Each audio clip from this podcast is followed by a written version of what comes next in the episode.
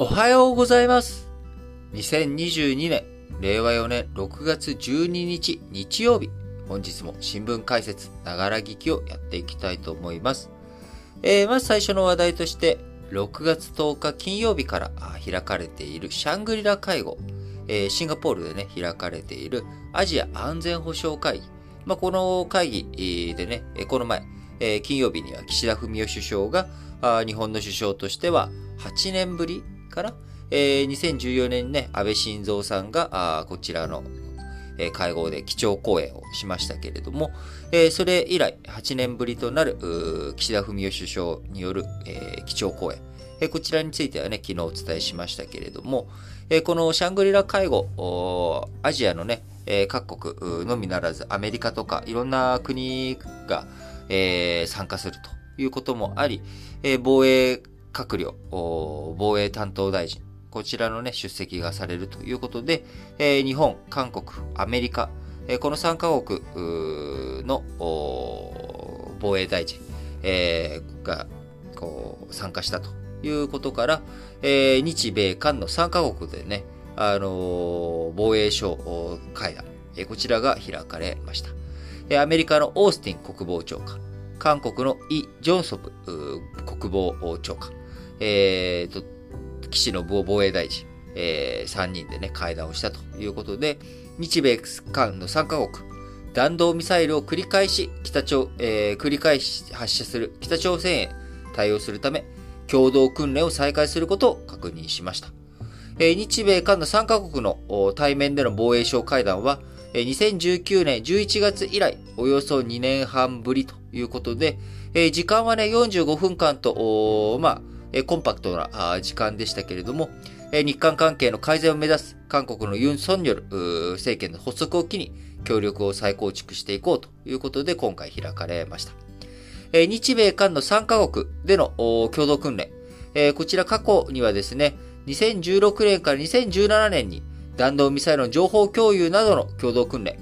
合計で、え6回開いてきました。しかしながら2017年、ムンジェイン政権が発足されてから、えその後2017年12月、えこちらをね、最後に、え途絶えていたということで、え今回ミサイルへの警戒や弾道ミサイル探知、追尾の訓練を実行する方針で、え合意したということで、え北朝鮮に対するね、対応をしっかりとやっていこうということで、え共同訓練、え再開ということになりました。また、北朝鮮だけでなく、え軍事力、え増強していく中国への抑止も意識するということで、えーこの日米韓の3カ国のね、え防衛省会談のに先立って、えオースティン、えー国防長官、えアメリカオースティン国防長官、中国のね、防衛大臣、えー国防大臣と協議しておりますけれども、まあ、その中でやはり台湾をめぐっての意識の違い、えーこう衝突をね、回避する対話メカニズム、これはしっかりとね、作っていこうということで合意はしましたけれども、え台湾海峡をめぐる問題については、えーやはりお互い、こう、うまく、会話が、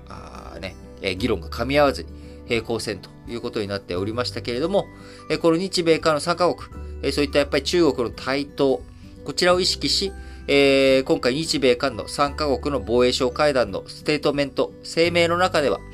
3カ国の閣僚は台湾海峡の平和と安定の重要性を強調したと明記をしました。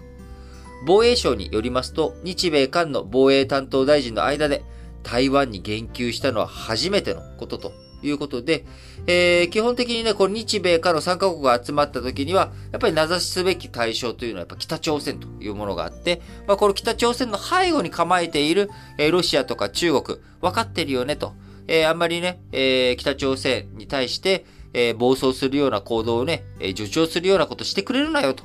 いう関係性での、こう、なんでしょう、抑止というかね、えあんまりしてくれるなよと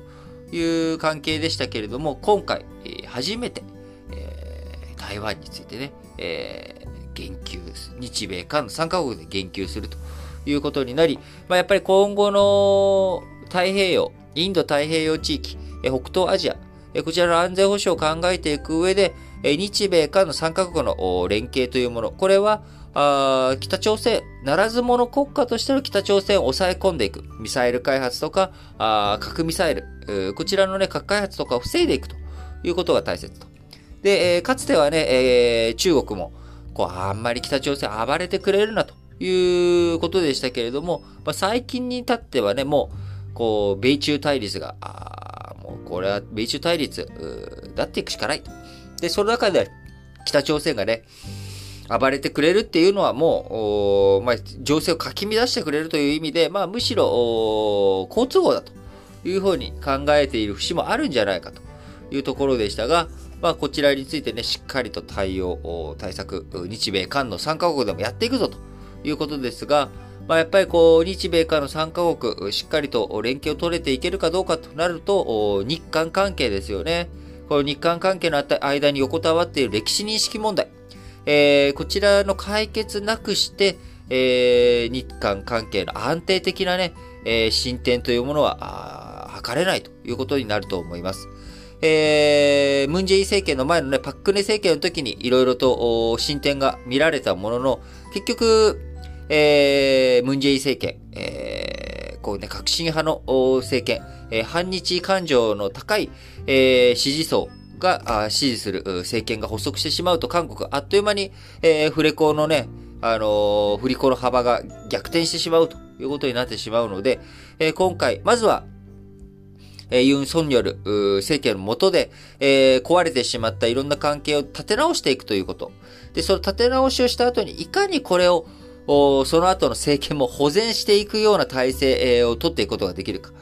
ね、不可逆的な合意ということを2015年、えー、結んだはずなのに、えー、可逆してしまったと。